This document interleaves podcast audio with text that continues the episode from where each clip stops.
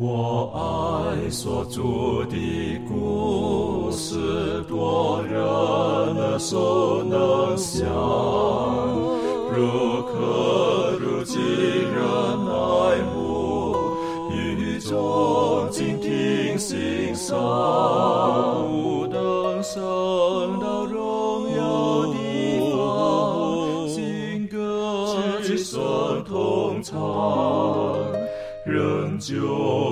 主的故事，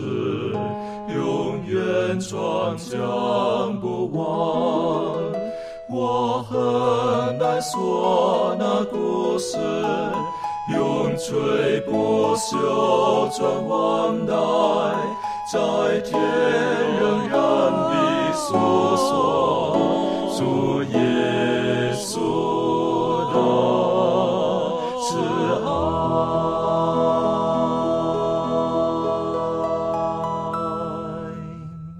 平安，欢迎来到安息日学，跟我们一起领受来自天上的祝福。啊、今天呢是我们第四季啊这一季的这个开始。那呢，我们一起要学习的这个课题呢，大标题呢就是永恒的生命。今天第一课我们要一起探讨的，可能是圣经当中十分艰辛的一部分，就是在完美的世界当中，为什么会有罪的存在？如果套到哲学家的一些的思想，或者在希腊哲学的思想当中的时候，可能我们就会很混乱。但今天呢，我们先从圣经当中来寻找神要给我们的答案。在进入今天学习之前，我们还是恳求圣灵亲自帮助我们，让我们去低头，我们请满足为我们做开始的祷告。我们一起低头，慈悲我们在天上的父上帝，感谢你在圣安息日赐下满满的福气给我们，更是透过研究圣经，使我们从中更加的看见你对我们的慈爱和信实。即使我们满身罪孽，你依然因着爱赐下你的独生爱子耶稣基督，为了我们的罪被钉在十字架上。当我们愿意举目望向十字架上的耶稣时，我们的罪就可以被主的宝血涂抹。主的救赎计划使我们本应灭亡的生命得到反转，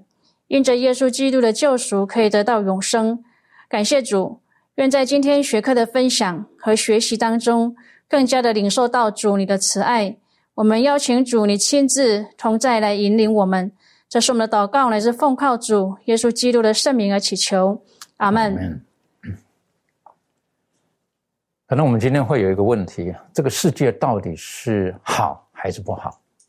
当然，我们今天看这个世界的时候，已经有许许多多的部分是我们很难接受的，我们也不明白为什么世界会发生这个事情。可是，如果我们再回头依照圣经的这个呃记录，开始上帝创造天地的时候，这个世界到底是什么状况？那为什么会有罪的出现？有一种理论，他们说罪实际上就是一直存在的。那这个就变得好像有所谓的这个相对论或者是二元论啊，主要是相对论。他认为善之所以成为善，是因为它跟恶的对比对照之下，它才成为善。真的是这个样子吗？那等于说，如果要凸显是善的话，就必须要恶的存在，才能认为证明它是善。这种比较法在我们今天的这个社会当中，很多时候我们会觉得好像似乎是这个样子。那有没有绝对是善、绝对是好，并不需要其他东西去托证，它才成为好呢？我们可以开始的时候，我们先从上帝创造天地，创世纪第一章，我们可以看到上帝创造的时候，他为什么要造这个世界？如果这个世界或者在宇宙当中本来就是有一些邪恶的东西的存在。那他为什么要造这个世界？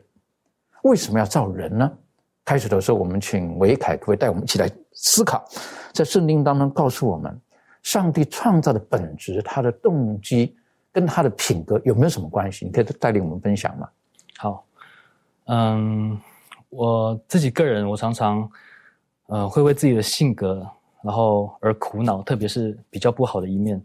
有时候甚至会感到很沮丧、很挫折。然后我想要改变，于是就在这个过程当中，我就呃曾经问过自己说：“哎，我为什么会有这样子的个性呢？嗯，它到底是从哪里来的？是后天的影响吗？还是我天生就是这样子呢？”那我试着挖掘这一点，想找出答案，可是事到如今还是百思不得其解。那也诚如刚才主持人所说的，当我们观察我们生活周遭的环境，我们所处的这个社会所发生的现象，其实是整个世界的动态。当然有好的一面，可是，呃，更多的也是让我们会感到苦恼、挫折、沮丧的时候，像是疾病啊、失业啊、各种人心的狡猾、奸诈，嗯，天灾人祸、战争等等的。当我们看到这些的时候，我们或许曾经这么问说：到底为什么会发生这些事情？那如果我们认识圣经，有读过圣经的话，我们会知道说，这些事情发生的原因，就是因为这个我们的先祖亚当夏娃，他们违背了上帝的话，而将罪带来这个世界的缘故。那可是如果再更深入一点的话，我们知道，其实，在先祖犯罪之前，这个罪呃也已经存在了，那就是存在那。原本被称为明亮之星、早晨之子的这个路西弗里面，那这又延伸出另外一个问题，就是那是什么使这个路西弗犯罪的呢？它里面的罪又是从哪里来的呢？那我想对于这个问题，我我们只能说这个是奥秘这样子，对我们无法明白。那暑天的确有许多事情是，呃，我们人有限的智慧不能透彻的，那也包含了这个罪的起源这样子。那怀斯姆在《杀人之争》就对于这样子的一个想要挖掘这种想法，就给我们一个提醒。他就说，罪恶的起源及其存在的理由，在许多人的思想中乃是一个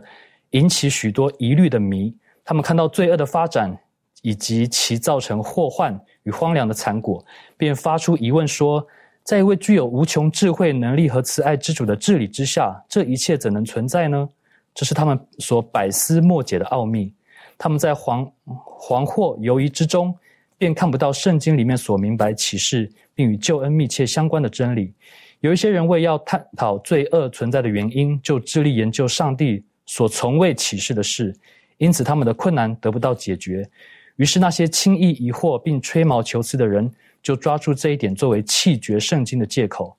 罪恶乃是一个侵入宇宙的仇敌，它的出现是毫无理由的，它是神秘而不可思议的。所以，我们看到怀师母在这里就提到说，有些人就有这样子的疑惑，然后他们就非常极度渴望的想要解决这个问题，以至于他们就陷入了一种谬误之中，他们就离弃圣经，用自己的想法来解释这个上帝未启示的事情，然后甚至把这个罪的责任推到了上帝的身上。他们可能就会说，上帝创造了一切，没错，那他也也包含了罪，也是他创造的，所以他们就有这种。呃，谬误把上帝当做这个罪的始作俑者，而创造只是上帝自导自演的一出戏，那一切都是毫无意义的，创造是毫无意义的这样子。所以是这样子吗？创造真的是毫无意义吗？我想很重要的，我们要必须要回到圣经当中，用上帝的话语来导正这种谬误，并教导我们关于创造的本质究竟是什么。那我们可以翻开在圣经的约翰一书四章八节跟十六节。这样说道：“没有爱心的就不认识上帝，因为上帝就是爱。上帝爱我们的心，我们也我们也知道也信。上帝就是爱，住在爱里面的，就是住在上帝里面，上帝也住在他里面。那在这两节经文当中呢，有一句话重复了两遍。那我们知道，圣经当中如果有一直不断重复的话，就代表它是非常重要的。那这句话就是‘上帝就是爱’，那意思就是说。”爱是上帝的本质，OK。那关于爱呢，我们有几点必须要知道的。第一点就是，它是必须要表达出来的，不能隐藏，不能封存。那我就想到，呃，我们家不久之前诞生了一个女儿，然后呃，我很爱她。那但是如果我只是把爱放在心里面的话呢，没有表达出来的话，那我的女儿可能永远感受不到我对她的爱。那我对她来说，可能就只是一个路人而已。我们两个之间的关系可能没有办法非常紧密的联合在一起，所以我必须要表达出来，就我所说的，我所做的，将我的爱传达给我所爱的人，这样子。那我想，上帝的爱也是一样的，必须表达出来。呃，于是他的话语呢，他所做的一切都是在表达他那无条件和不变的爱，那就包含了这个创造的大功。所以，我们可以说，创造呢是上帝一个爱的表达，创造的本质就是爱。就是爱，所以我们可以这样回答刚才的回应刚才的这个谬谬误，就是上帝的大能创造了一切，但并不包含罪，因为创造本质也就是上帝的爱是跟罪是完全相对立的，彼此之间是互相对抗的，而创造也并不是毫无意义的。所造之物呢，皆表达了上帝的爱，他也创造了我们人类，使我们能够享受在上帝的爱之中，我们也可以回应他并分享他的爱。那我们也要知道说，即使人类犯了罪。上帝对我们的爱也是毫无保留，未曾改变。这对身处现今世界的我们来说，是一个非常确实的盼望。所以，当我们明白这个呃上帝创造的动机本质的时候，呃，这个真的是要运用我们的信心啊。如果你要怀疑的，你有各种东西可以怀疑。可是，我们要相信上帝创造的时候，他的那个本质，他的本性，因为圣经刚刚已经带领我们。理解了，再一次学习的。上帝本身就是爱，他创造的动机是爱，他并不包含其他的杂质在这个里面。那这个杂质后来呢，就就就跑进来了，他就跑进来了啊！当然，如果要追溯到更更远之前的话，以后我们还会慢慢去探讨到这一点。那为什么会有这些事情发生呢？可是我们一定要深深的抓住一个很重要的原则，就是当上帝创造的时候，他的动机是出于爱。因为那是他的本质，他的本性，他不能背乎他自己。所以，上帝创造的时候，他要用各种方式来彰显他的本质，彰显是爱。可是，我们回头来看，今天的这个世界已经被蹂躏到一个程度了哈。有时候我们看见那个世界，哎，有时候很多的这种天灾啊、人祸啦这种的啊，这种发生的时候，有的时候我们很难想象怎么会变成这个样子。那在这一切的过程当中，还能够继续能够彰显，或者是能够窥见。上帝的某一些的本质或他的本性吗？这方面，景旭有没有什么可以再跟我们做分享或补充的？嗯，对，就是如果呃延续刚才维凯哥提到这个创造之功可以显明呃神的大爱的时候，呃，我就思考到说，嗯，基本上当我们再去明白这个神所创造的世界是这么完美的时候，但为什么会？有这么多事情让我们感到难过、伤心，或者是一些不必要的死亡，或者是一些不公的事情发生。那我就想到，呃，在这个《喜乐的泉源》这本书，也是呃有这边有一段有特别提到的这段内容。他这里就说到，这个世界虽已丧亡，却不完全是忧愁凄惨的。万物的景象之中，仍有盼望及安慰的佳音。刺草之上，仍能开花。荆棘之上还长着玫瑰，上帝就是爱这一句话写在每一朵含苞的花、每一株生长的草上，歌唱可爱的小鸟，一切有香有色的百花，以及森林中各种青葱悦目的大树，没有一样不证明上帝的仁爱，证明他有如慈父照顾子女，存心要他们的快乐。那这一段话呢？其实当我们在看的时候，我们就可以想象到这样子的一个画面：上帝所创造的这个世界，呃，的确是充满着这些呃引人就是非常欣喜悦目的一个画面。那除此之外呢？呃，我又想到说，呃，当我们呃看到这个罪恶的事件，难过，呃，有这么多不公的一个情况。或许大家要的不不是一个很理智的一个解答，而是一个情感上面的安慰。关于这个世界上为什么人有这些罪恶苦难，或者是受到罪的蹂躏的这些问题，我们或许没有办法给一个非常简单的回答，因为它本身就不是一个关于某一点在逻辑上是否会成立的问题，更多的是这是一个关于心的问题。我想，呃，大家听到这些呃需要被求助的一个哀嚎，并感到负担呢，是一件好事，因为这体现了我们在呃成为一个追随基督的这个呃人的方面呢，我们能够展现基督的这样子的品格。但是面对这样子的情况，呃，对于一个正在经历痛苦的人来说，简单的说一句，说这是因为人犯了罪。的这样子的一个回答，并不会造成多少的帮助。所以，当我们在思考说，嗯，在这么美好的世界、美善的上帝为什么允许苦难的存在的时候，或许可以换一个角度来思考：为什么耶稣会出现在这世上？为什么他会钉在十字架上？为什么后来他的坟墓又是空的？所以，当我们看到耶稣他在十字架上的死和他的复活的时候，我们看见的就不是一个似乎对这个世界漠不关心的一个上帝，而是当上帝他也参与在这个他所创造的这个世界里头，一直到呃这个了解这个世界的一个秩序里，他。差遣他的爱子耶稣来到这个世界，然后来帮助我们能够从这个罪恶当中得赦免，并且让我们有永生的盼望。所以，我想我们之所以呃会在今天这里，然后一起聚集、一起学习，呃，更重要的是，我们不是一直去寻求为何这个世界存在这个败坏和苦难，啊，不断的去挖掘这个奥秘、这个原因，而是更多的去了解，我是因为。呃，我认识到了耶稣是谁，我才继续这样子的一个，呃，就是在这个世界上生活，然后继续在信仰的道路上。所以，如果我们总是把这个焦点放在为什么是我，为什么是现在，或者是为什么发生这件事，我们永远没有办法理解为什么这些苦难会发生。而且，不管别人提到什么样的解释，我们都没有办法受到安慰。与其这样呢，我觉得我们应该把我们的焦点从为什么是我受苦，而转移到为什么是耶稣受难，而这样才会是我们一个盼望的所在。对，所以我们或许没有办法完全理解关于上帝的良善跟这个世界苦难的这个问题，呃，非常很全面的去去说明出来。但是我们可以知道，从耶稣基督的身上可以了解到这个答案。这样，嗯，很谢谢你带着我们思考的很快跳到很很深的一个一个一个呃思维当中去啊。的确哈，我们看见这一切的时候，如果说我们可以从另外一个角度去思考，那为什么耶稣基督要钉在十字架上面呢？啊，这可能我们就可以明白了。那这个还是回归到上帝创造的动机，是因为他是爱。上帝他他因为爱，他遵照着他自己的自由意志，所以他创造了这个世界。然后呢，他也给予各种的生命。我是觉得这是一个呃，我们需要用很长的时间去慢慢去思考的一点。上帝他他不能背负他自己，所以他使人也给人的生命。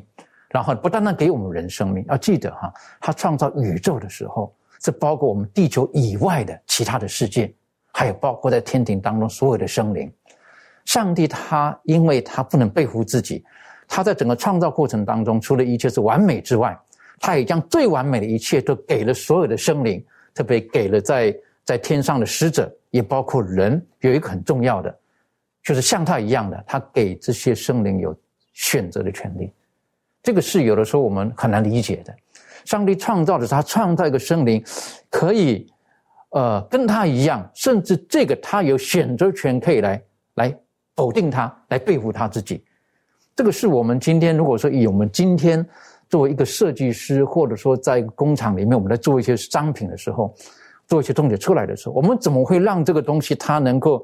能够做出来的东西，到后来跟自己是平等的呢？我认为这个是很值得我们去思考的。这方面我们可以请这周宇带我们思考看看，就是实际上上帝给我们人的这种的自由意志，跟上帝的本质、上帝的爱，其实之间的关系是十分密切的。这方面你有没有什么可以呃跟我们做一些分享的？好的，嗯，我们首先来看一下经文，呃，约翰一书的四章七到十六节。这里面就讲到了，他说：“亲爱的弟兄啊，我们应当彼此相爱，因为爱是从上帝来的。凡有爱心的，都是由上帝而生的，并且认识上帝；没有爱心的，就不认识上帝，因为上帝就是爱。那他差他独生子来到世间，使我们借着他的生，上帝爱我们的心在此就显明了。不是我们爱上帝，乃是上帝爱我们，差他的儿子为我们的罪做了挽回祭，这就是爱了。”亲爱的弟兄啊，上帝既这样爱我们，我们也当彼此相爱。从来没有人见过上帝，我们若彼此相爱，上帝就住在我们里面，爱他的心也在我们里面得以完全。上帝将他的灵赐给我们，从此就知道我们是住在他里面，他也住在我们里面。父差子做世人的救主，这是我们所看见且做见证的。凡认耶稣为上帝儿子的，上帝就住在他里面。他也住在上帝里面，上帝爱我们的心，我们也知道，也信，上帝就是爱，呃，住在爱里面的，就是住在上帝里面，上帝也住在他里面，所以说在这里面就让我们看到了，我们所有的爱是从上帝而来的，因为上帝先爱了我们，因为上帝希望我们被创造出来的时候不是被动的，而是有一个自由意志和选择权的。那就好比，嗯，一个机器人。好像被创造出来，它有预设一些功能，然后一一些思维，一些处处理问题，或者是呃沟通，或者是动作等等这些，呃，但是呢，他们没有生命的情感，好像你跟他对话到一定程度的时候，他就已经没办法回答呃更深更深一点的问题了。但是上帝创造我们，并不是想要创造一个机器人，并呃他希望得到人的一个回应。并且这个回应是主动的，而不是被动的，并不是设计好的城市问好了我你爱我吗？他马上回答哦我爱你，并不是一个这样一个死的没有生命的这样的一个回答。他希望呢，尤其作者在这里提到，他说生命和自由意志呢是一个人接受和培养和分享爱不可或缺的一个条件，因为。这个是一个他自己可以思考并且主动回应的一个部分。如果没有自由意志呢，那么接受、培养和分享爱呢，它就是一个很被动的，它就不是一个从内心当中发出来的。所以说，上帝他是有慈爱的，无论他创造了天使也好，或者创造人类，他都给予了自由意志。其实从呃人类或者是天使他的这个犯罪或者说这这方面来看呢，就可以看出来，上帝真的是给了人的自由选择权。你可以选择不犯罪，也可以选择犯罪，因为这个是上帝给予的一个非常大的一个礼物。但是呢，我们可以看到路西弗也好，或者说从我们的始祖夏娃身上也能看到，上帝给予的这种的自由选择权呢，最后呢是被滥用了。以致他们的结果就是犯罪了，对我们这个世界今天是影响很大的。但是呢，使徒约翰在这里面强调了，他说：“上帝就是爱，从上帝创造，像刚刚我们的维海弟兄提到了，上帝创造的时候就体现出了上帝就是爱。但是呢，在这个经文里面又提到了，从他的救赎上，从他在将他的独生爱子赐给我们这件事情上，让我们可以看到上帝的爱表现的是淋漓尽致，而且。”这里面也让我们看到了，需要借着我们对上帝的回应，以及我们对我们身边的人的回应，彼此相爱，来让我们从上帝那里得到的爱的时候，表达的更加完全。所以说，在这里面，让我们看到了自由意志在这里面体现的是非常重要的。如果说上帝创造的时候都设定好了人是不可以犯罪的，好像这样更容易一些。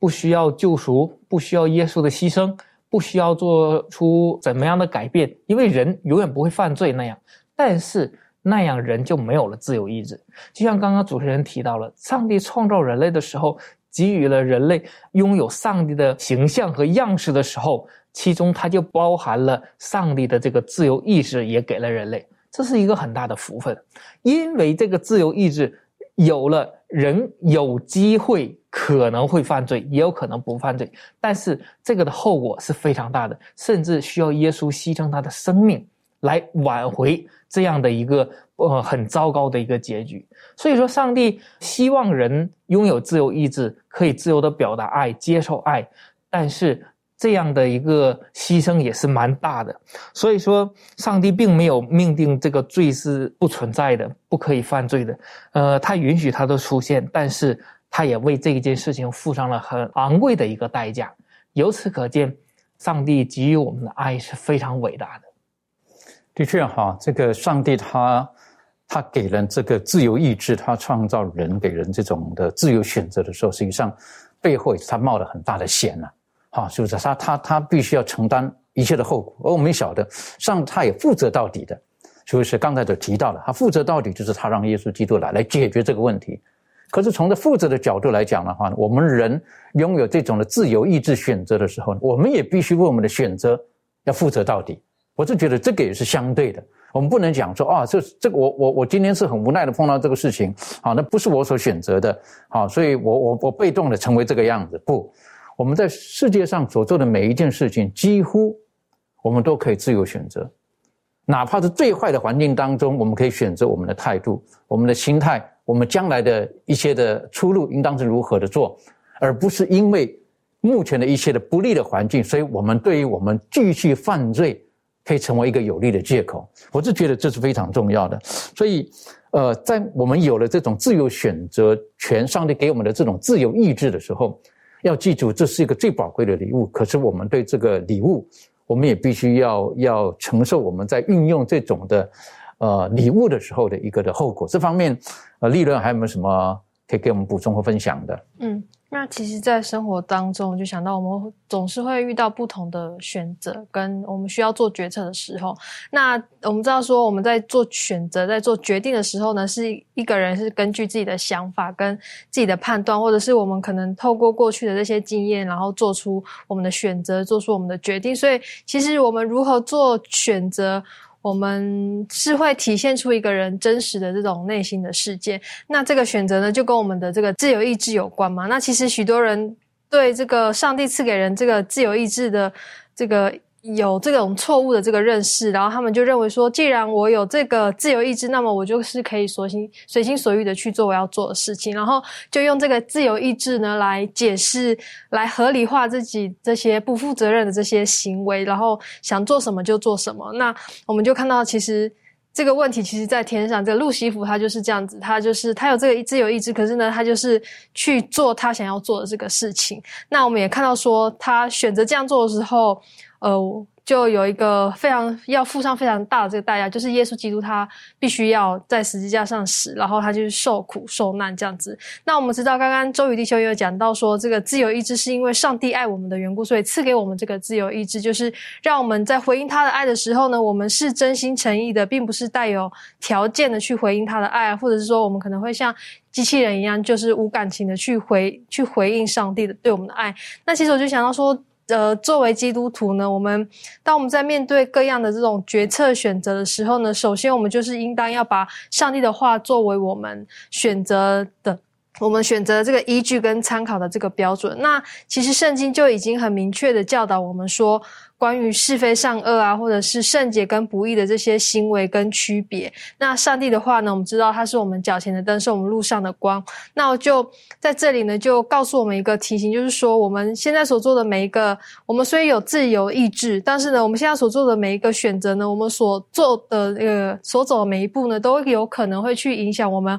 自己未来这些发展跟我们的方向以及将来的这个结果，所以呢，在呃选择上面呢，我们更需要去用上帝的智慧来去分辨，然后我们要警醒，并且去远离就是现今的各种的诱惑啊，或者是呃，就是说告诉我们说，我们不要轻掉以轻心。那现在呢，我们所做的一切呢，都要以上帝的话作为准则，然后去谨慎的做出选择。当我们的心愿意去顺服上帝的时候，相信他便会再带领我们在。在做每一次的决策选择的时候，他会带领我们前方一切的道路。的确，好，我们在运用上帝给我们的这种意志、自由的意志去做一些人生选择的时候，有的时候我们自己会觉得我们不知道该怎么做的时候，我们要寻求神特别的帮助。其实，我们今天接下来，我们再思考一下哈。上帝创造的完美世界当中，其实不不只包括我们，啊，它包括天上的众生灵、所有的天使等等等，都是上帝创造的，而且上帝也赋予他们有绝对的自由意志选择。但是我们晓得，这个罪的起源其实不是从地球开始的，真正罪的起源是从天上开始的。那这种到今天来讲，在一开始的时候，实际上维凯已经带我们思考了，啊，这是一个奥秘。好，我们没有办法完全是试透为什么会有这个事情发生的，好，但是在圣经当中，以西结书当中，实际上也有提醒我们，好，略略的告诉我们知道为什么在一个完美的世界当中的这一个一个遮烟约柜的基路伯，他为什么后来会会变了？好，这方面可不可以请满足带我们一起来学习这一段？谢谢。好，我们一起来看这个以西结书的。二十八章啊，第十二到第啊十九节这边，啊，他就特别讲到，他说：“人子啊，你为推罗王做起哀歌，说主耶和华如此说：你无所不备，智慧充足，全然美丽。你曾在伊甸上帝的园中佩戴各样宝石，就是红宝石、红碧玺、金刚石、水苍玉、红玛瑙、碧玉、蓝宝石、绿宝石、红玉和黄金，又有精美的骨笛在你那里。”都是在你受造之日预备齐全的。你是那受高遮掩约柜的基路伯，我将你安置在上帝的圣山上。你在发光如火的宝石中间往来。你从受造之日所行的都完全，后来在你中间又查出不义，因你贸易很多，就被强暴的事充满，以致犯罪。所以我因你亵渎圣地，就从上帝的山驱逐你。遮掩约柜的基路伯啊，我已将你从发光如火的宝石中除灭。你因美丽心中高傲，又因荣光败坏智慧。我已将你摔倒在地，使你倒在君王面前，好叫他们目睹眼见。你因罪孽众多，贸易不公，就亵渎你那里的圣所。故此，我使火从你中间发出，烧灭你，使你在所有观看的人眼前变为地上的炉灰。各国民中，凡认识你的，都必为你惊奇。你令人惊恐，不再存留于世，直到永远。那我们在啊这一段的经文当中呢，我们就看到说，这个以西结书它在啊大部分的篇幅呢，都是用这种末世的一个表号来写成的。所以在这个许多情况之下呢，它用特定的一个实体以及这个事件呢，被用来代表和描述更广泛的这种啊宇宙或者是这个历史的这个事实。那在二十八章的一到十节这边主提到说，推罗王他是一个。富有而且骄傲的一个统治者啊，他只是一个人啊，但是呢，他声称自己是上帝啊，甚至呢啊，声称坐在这个众神的宝座上。那我们可以从这个。以西结束二十八章的这个十三到十六节当中呢，我们可以看到，他在这个描写当中呢，他指的不只是啊局限你在这个世上的这个推罗王啊。那在十二到十九节这当中呢，这个历史的事件呢，它就成为了一个比喻啊，用来描述这个路西弗啊，他最初呢在这个天国犯罪。那当以西结呢在这个意象当中呢，他就观察到属于这个推罗王他的这个品格和他的活动的时候呢。啊，圣灵就好像揭开了这种不可见与不可见事物之间的这种帷幕，好让这个先知呢，他就看到了推罗王他所侍奉的是那看不见，但是却是大有能力的一个撒旦。那在这个叙述当中呢，最重要的章节呢，就是在二十八章的第十五节啊，这边讲到，他说：“你从受造之日啊所行的都完全，后来在你中间又查出不义啊，因此重要的是说，这个路西弗他的完美。”啊，包含了潜在的恶啊，以及这做错事的一个可能性。那这是因为呢，作为一个有道德的生灵呢，路西弗他拥有这种自由的意志。那这就意味着说，他是一个完美的生灵。但事实上啊，路西弗呢，他是拥有自由选择能力，一个完美的哈被造物。然而呢，他误用了啊自自由意志，而导致他破坏了这个完美。那就因为呢，他看自己呢比这个实际呢更重要。而败坏了啊！不再满意于上帝对他的这种啊创造啦和荣荣耀他的这个方式，所以呢，路西弗他就失去了对这个上帝呃他的感谢，并且希望呢得到比他实际应该得到啊更多的一个认可。那在一个完美的这个宇宙中的完美天使，怎么会变成这样呢？好，那在这边就讲说这也是一个谜。那我们可以从这个以西结束的二十八章啊十二到十六节这这边呢，我们就看到说啊，这个巴比伦王他的品性跟策略呢，都是属于是撒旦的。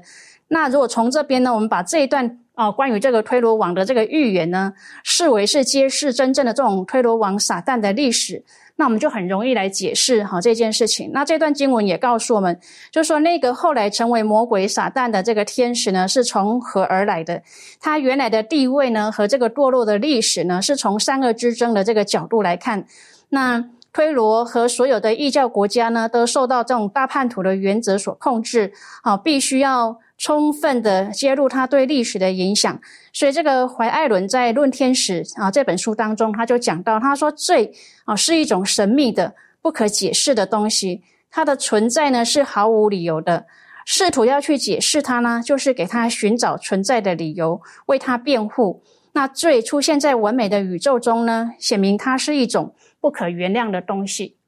的确，哈，这个。很难理解哈，我们看到这一段叙述的时候，虽然是真的退路王，可是隐喻也是讲到遮掩约柜的基督伯。我们看见这种的上帝所给他的是这么的多哈，我们看见是不是他佩戴各样的宝石，然后所造之日呢，预备齐全。圣灵说到，是不是刚才满足在我们思考的？圣灵说到说他是都完全。哎呀，我们今天的世界上怎么可以找得到这种人？如果我们今天是这个这个样子，具备这一切所有的。我们跟上帝的关系会如何？可是他还不满足，他因为美丽，因为荣光，他不满足，他反而不懂得感恩呐。好在这个时候，他反而是觉得我还要更多，我还要更多。这个我就想到这个，这个这个是很可怕的，贪婪这个是很可怕的一件事情。但是上帝却把这种的自由的意志放在路西弗的心里面。今天回头我们安静可以想一想，其实我们在神的面前，我们要常常学习感恩。而这方面，维凯有什么可以再带领我们思考的？好，那所以刚才的分享，我们知道说，呃，路西弗他之所以堕落，呃，一方面是他因为他骄傲自大，那另外一方面呢，是因为他不满意上，呃，上帝对他的创造。呃，诚如刚才所分享，他已经很完美了，已经很好了，可是他还是有这种自怜自爱的这种呃这种心态，他。嗯，不满意，他认为自己应当可以得到更多，所以他就发出了这种这样子的一种怨恨。嗯，所以呢，我们看到他就失去了对上帝的感谢，转而呢与上帝作对。那我想，路西弗这种嗯忘恩负义的精神，还有这种嗯因为自怜产生这种怨恨的这种状况呢，是我们呃每一个人需要去避免的一种情况。那使徒保罗呢？他就在帖撒罗尼迦前书五章十八节，就告诉了我们一个秘诀，教导我们能够如何克服这样的一种精神，撒旦的精神。那在帖撒罗尼迦前书五章十八节这里讲到说：凡事谢恩，因为这是上帝在基督耶稣里向你们所定的旨意。那凡事谢恩，这是一项不容易的事情啊。对，那那正因为不容易，所以我们每一天都应该去。必须去学习这项功课。那要如何做呢？我想，首先最重要的就是我们必须要谦卑自己，我们要放下自我，将自己是完全的交给上帝掌权。再来呢，我们要时常的去数算恩典。那数算过去上帝是如何带领你的脚步，如何赐下恩典在你的生命当中。当你数算的时候，你我想你自然就会对上帝抱持这种感恩的心。并且呢，当你数算恩典的时候，你能够增强自己的信心。对于未来，无论是可见或者是不可见的挑战，你都会知道说，有一位上帝会为自己开道路，就如同过去一样。再来呢，我们要学习将我们的眼光注视在上帝身上，而不是在眼前的困难上面。那你要相信说，上帝他必定掌权。那就如同罗马书八章二十八节所说的，呃，所说的，我们晓得万事都互相效力。叫爱上帝的人得益处，就是按他旨意被招的人。意思就是说，如果我们爱上帝的话，我们若凡事都寻求他的话，他必要使我们得益处。尽管我们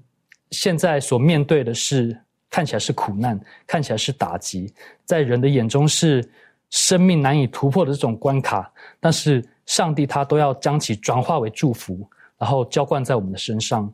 最后呢，有一句话说：“呃，施比受更为有福。”那如果我们要学习这种感恩的话，其实最实际的方法就是学习成为这个施与恩典的人。当我们去帮助别人的时候，我想我们会对这个感恩有更深刻的印象。那凡事谢恩的确是不容易。那大这既是，但是这既是上帝向我们所定的旨意的话，我们也就应当努力的去学习这个功课，能够谦卑自己。能够常常数算上帝的恩典，将我们的眼光注视在上帝那里，并且乐意的去帮助人。那愿主呃求主帮助我们，能够使我们能够将凡事谢恩，能够真正的活在我们的生命当中。的确哈，这个当我们拥有这一切所有的时候，要学会感恩，这个是一辈子的功课。一辈子的功课，在圣经当中，当我们看见这个上帝的创造，然后看到人这个撒旦的堕落之后，影响到我们整个人类的时候，我就觉得这个善恶这个总是两个阵营当中在在在较力着。而圣经当中呢，我们看整段圣经历史的时候呢，常常会有两个代表，一个是代表西安山在耶路撒冷，好，另外一个呢就是在示拿地的巴比伦。好，然后呢，这个可能甚至是巴比伦的国度啊，等等的，一个是上帝的圣洁，一个是巴比伦的国度，是上帝给予他很多美好的、美好的一切的荣耀。可是后来他也堕落了。那我们要选择在哪一个阵营当中？好，然后这个对我们的影响是何等的大？如果我们看到刚才的这以西结书当中所提到的，他因为美丽而心中高傲，上帝给他一切所有的，可是他居然骄傲了。他的骄傲呢，就导引他。他认为还不够，好，他还要更好，他希望可以连上帝的荣耀他都要夺取。我觉得这是一个很遗憾的事情。但是纵观历史当中，的确，骄傲的确带给我们很多的祸患。啊，这方面庭轩有没有什么可以再跟我们分享的？对，那就陈述刚才主持人有提到的，就是这两个国度这样彼此相争，而在圣经里面，巴比伦城呢，它其实就代表着跟上帝以及上帝的国度直接对抗的势力。那特别是我们可以看到一个例子，就是巴比伦王尼布甲尼撒。在但以理书里面有记载，他呃，上帝呢曾高举抬举尼布甲尼撒，然后将国位、将荣耀、将威严赐给他，然后又使各国各族的人在他面前呃战惊恐惧。但是尼布甲尼撒王呢，他心中高傲。然后非常的刚愎自负，甚至行事很狂妄。所以当他这个权力达到高峰的时候，陷在骄傲的深渊当中的时候，上帝就使他做了一个梦，而梦中呢有一棵养活全世界的树，而各样的鸟类在这个枝子上面栖息。那当他看到这棵树下，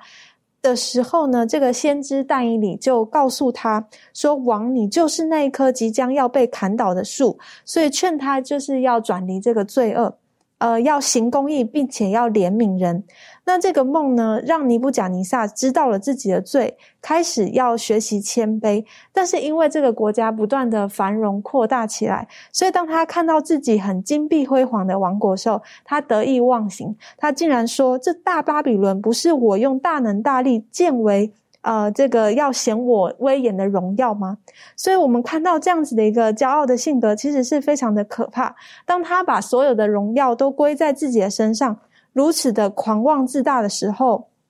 在但以理书四章三十一节就有这样子的呃，说到呃，对尼布甲尼撒王呃，对他说：“你的国位就要离开你了。”那这样子的一个呃情况当中，我们可以知道。无论是权力，无论是尊荣，无论是王所获得的财富跟威严，这一切都是神所赐予的。那。他本身是一无所有，因着上帝的赐福，因着上帝的抬举，他才因此拥有这一切。所以，呃，我们看到尼布甲尼撒的这个例子，再回过头来，像刚才呃满足姐妹所提到推罗王的例子，种种的这些状况呢，都是因着呃这个骄傲的情况，然后带来的一些败坏。那同时间，在以赛亚书这个十四章的三节到呃十五节这边，我们看到他描述了一个傲慢暴虐的巴比伦王他的倾倒，然后特别从这样子的场景，呃，从三节到十一节是从地上的一个场景转换到天上。我们特别来看一下十四章的十二到十五节，圣经怎么说呢？以赛亚书十四章十二到十五节，圣经说。明亮之星，早晨之子啊！你何竟从天堕落？你这功败列国的，何竟被砍倒在地上？你心里曾说：我要升到天上，我要高举我的宝座在神众星以上，我要坐在聚会的山上，在北方的极处，我要升到高云之上，我要与至上者同等。然而你必堕落阴间，到坑中极深之处。那我们看到这个。呃，傲慢跟狂妄的精神呢，呃，似乎就在形容这个路西弗他的这种堕落，最初的这种堕落。他计划要将他的宝座高举在上帝重心以上，让他自己跟至上者同等。那这个跟上帝他无私的爱，跟我们刚才前面所叙述到这个真实呃上帝爱的这个本质呢，是呃跟这个路西弗的自私是一种呃抵抗，甚至是呃路西弗对他所做出的一个挑战。那我想这个也是为什么这个宇宙中的这个罪恶的一个一个来源，这样子就是他的这种骄傲的心态。的确哈，就是他。呃，上帝给他非常好了，他还要更好。好，这个有时候我们我有的时候我会思考，为什么上帝要把这种的这种的自由哈，这种的思想可以去去去完全奔放的这种的自由放在人，也放在魔鬼的心里面。如果稍稍把它限制一下，把它有框起来一下，你超过这些的，你不要去想就好了。可是上帝没有，上帝给予所有的生灵。啊，他们有自由意志的思考，那个思考呢，可以说甚至跟上帝对立，上帝的都会容许这种事情。这个有时候我们很难明白，但是上帝他却是如此的，呃，做了。那因此呢，我们看见，当我们看见这个刚才这个庭兄在我们思考的巴比伦王，他本身在这里说的，好，我要高举我的宝座，我要在如何如何如何的。呃，今天我们看看今天的社会，的确有的时候我们也会哈，你看到有一些人哈，他很以自己的学位为荣，以自己曾经的经历啊，他一定要让人知道他是从从事的哪个这个工作，有哪个头衔、哪个职位等等的，所以到什么地方去的时候呢，就要称他啊，必须要称他，用他喜欢的称呼去称呼他。哎呀，这个这个的世界上，有的时候当这些东西，呃，附加在一个人身上的时候，一个人有的时候他可能他的价值就扭曲了，就变了。他甚至不知道他自己，而在神的面前到底是什么样子的。我们如何避免掉入这种陷阱呢？这方面，周宇有没有什么可以跟我们分享的？好的，其实对于就像刚刚庭院姐妹分享的时候。呃，提到这个路西弗，他有一个骄傲的一个成分在他的内心当中。嗯，其实，在我我们路西弗也好，或者说上帝创造我们的人类也好，当我们在生活当中没有一直去看上帝的时候，或者说没有一直去跟上帝建立一个美好的关系的时候，其实我们内心往往看到身边的人或者。是事物的时候，就会产生一种心理，就是对比或者攀比的心理。当我们和其他的人去对照的时候，就会产生两个想法：一个呢是优越感，一个是自卑感。当你感觉比别人强的时候，你就会有优越感；当你感觉不如别人的时候，你就会有一个自卑感。当你有优越感的时候，你会产生一些骄傲，呃，或者说自满，呃，或者是一些吹嘘。当你有这个自卑感的时候呢，你就会有一些嫉妒，或者说呃，使自己很自卑，不如别人，然后很消极。其实，在上帝创造我们的时候，他赋予了我们每一个人都有一个自由的意去意志，或者说有思有思维的一个人。所以说，其实不应该有这样的，我们应该去仰望上帝。就像这个学科这里面告诉我们，当我们去仰望十字架，把耶稣的救赎、耶稣的大爱摆在我们面前的时候，我们不应该高过高看自己，也不要过低看自己，因为我们每一个人在上帝面前都是一个呃上帝高看的一个呃一个人类，一个独立的个体。其实不应该有这个骄傲，也不应该有嫉妒、自卑等等的心态。所以，当我们刚才带领我们思考的时候，的确，我们在神的面前，我们要把自己看的圣经告诉我们看的合乎中道，啊，合乎中道。呃，我我们不能把自己看得过于高，但是我们也不需要把自己觉得好像自己一无是处，好，因为我们在神的眼中，我们是那唯一的，我们是宝贝的。所以，这个也是一个我们在思想当中，在我们价值观对自我的肯定当中，呃，需要在基督里面去做调调和的，而且需要每天每天不断不断的成长的。呃，我们也学习到了，在路西弗是在天上，在上帝的宝座旁边，他犯罪了。可是最后来呢，就来到这个世界了。那在启示录当中特别提醒我们，他说他是被赶出天庭的。这个我们有日后我们会思考看，为什么他会被赶出天庭？为什么他不能够继续在天庭当中？那启示录第十二章这个地方特别告诉我们，在天上的这种对上帝的忤逆、背叛，然后这种的精神呢，也延续到。我们这个地球这方面是不是可以请啊利润带我们一起学习？好，那如果我们看这个启示录第十二章的时候呢，其实。在这个章节里面是预言了，就是呈现了这个上帝教会，就是说富人呢跟邪恶势力，就是这个龙的这个斗争。那如果大家有空的时候，都可以把这个十二章呢全部看完。那在这个启示录十二章里面呢，在这场斗争呢，我们知道起初呢，它是在天上爆发的，而且呢，这场呃持续不断的阵仗呢，它有几这个项目。第一个呢，就讲到说呢，其实。第一个呢，就是说这场征战呢，这个是始于路西弗和三分之一的天使在天庭的这个呃反叛。那第二个呢，这个这场战争很重要的呢，就是当基督在十字架上的时候呢，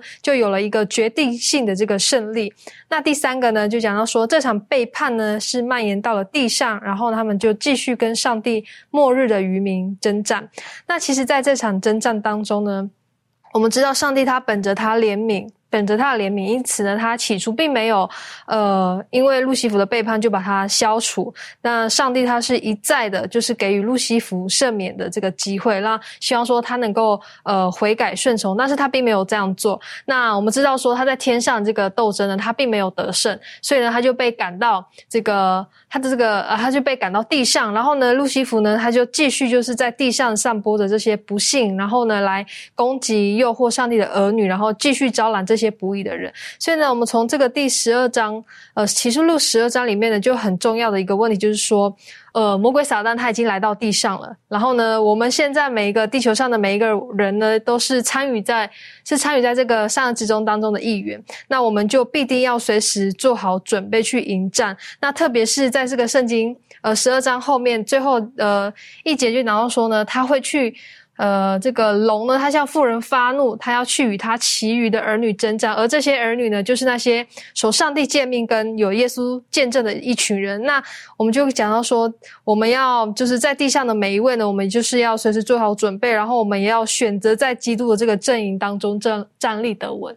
的确，哈，这个呃，在天上的战争的结果呢，我们可以说也是地上战争的一个一个征战的结果的缩影。好，我很喜欢的，就是在这个圣经启示录第十二章告诉我们，是不是这个呃，他被被甩下去了，而且第八节告诉我们，他并没有得胜。好，这个这个龙，这个古蛇，他他企图要推翻上帝的政权，企图要证明他自己是正确的，但是他并没有得胜。那这个战争呢，从天上他他离开了，可是来到地上。而今天我们看见这个事情在地上还是不断的发生的这种征战，满足这方面，你有没有什么可以补充的？好，我想这个善恶之争的历史呢，从起初在天上开始的时候呢，一直到现在呢，它仍然是在我们呃生活当中的各个层面存在着。那在箴言书的二十八章第十三节就讲说啊，遮掩自己罪过的必不亨通，承认离离弃罪过的必蒙连续。那我们知道，撒旦他利用这个人的这种缺点来管制这个人的思想，所以呢，在这场战争当中呢，我们是不能够中立的，我们必须要选择站在哪一边。那如果说我们站在这个基督这一边的话，那我们在世人的面前呢，用这种言语和行为来承认他呢，我们就是为那为啊侍奉和遵从主的做了一个活的见证。所以呢，我们在这件事情上呢是不可以犹豫不决的。我们只有靠赖上帝的帮助呢，才可以在这场三个之中当中得胜。的确，哈，上帝的帮助是我们唯一得胜的秘诀。而在彼得，他也告诉我们，他说我们的仇敌就如同那。吼叫的狮子遍地游行，在今天在这个地球上哈，更重要的在我们的心里面，在我们思想当中，它遍地游行，寻找可吞吃的。只要我们有时候稍稍松懈，它就会来战胜我们。那维凯，我最后想请问你一下，怎么样如何去战胜这个魔鬼的这种的呃攻击，还有他像那仇敌像那狮子一样来吞噬我们，如何可以得胜？好，那有一句话叫做“知己知彼，百战百胜”嘛。我们如果要赢得战争的话，首先要认识你的对手是谁，再来呢，就是要拟定这个策略，然后根据对手来制定出一个正确的战略，才能够大大的提升这个我们胜利的这个几率。所以呢，我们要先认识我们的敌人是谁呢？我们知道不是属血气的，是在这个空中属灵气的魔鬼。那我们要如何获胜呢？我们就开始要制定策略嘛。那我想靠我们自己。就好像赤手空拳上战场一样，是必定会失败的。我们必须要靠着我们的主，那依靠他所赐的这个全副军装，在这个以佛所书所记载的全副军装，好叫我们能够抵挡仇敌，获得最终的胜利。那这些装备是什么呢？就是真理当做带子束腰，公义当做护心镜遮胸，平安的福音当做走路的鞋，信德当做藤牌，救恩的头盔。圣灵的宝剑，也就是上帝的道，并且呢，我们也要靠着圣灵，每日不断的呃成长，属灵上、属灵方面的成长，以此呢，能够与主建立起更紧密的关系。那我想，当我们面对这个撒旦如同吼叫的狮子来呃寻找攻击的对象的时候，我们都我们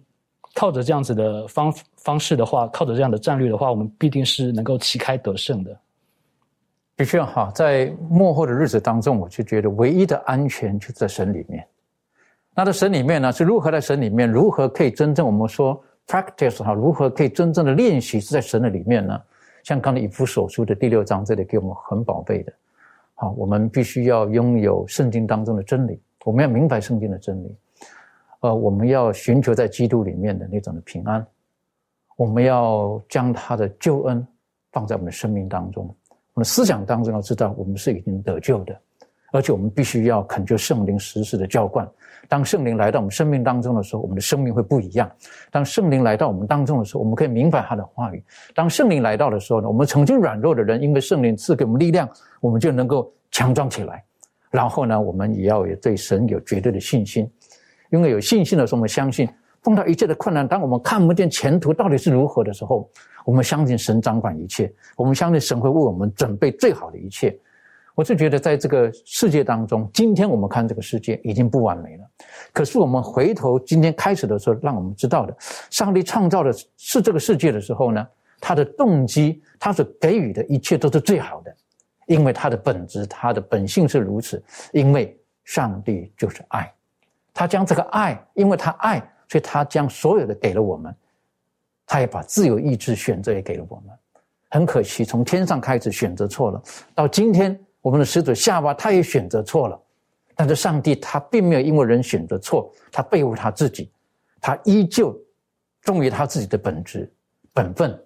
然后他负责到底。所以后来我们日后会学习到，耶稣是唯一的解药。而今天呢，我们在这世界当中，当我们看见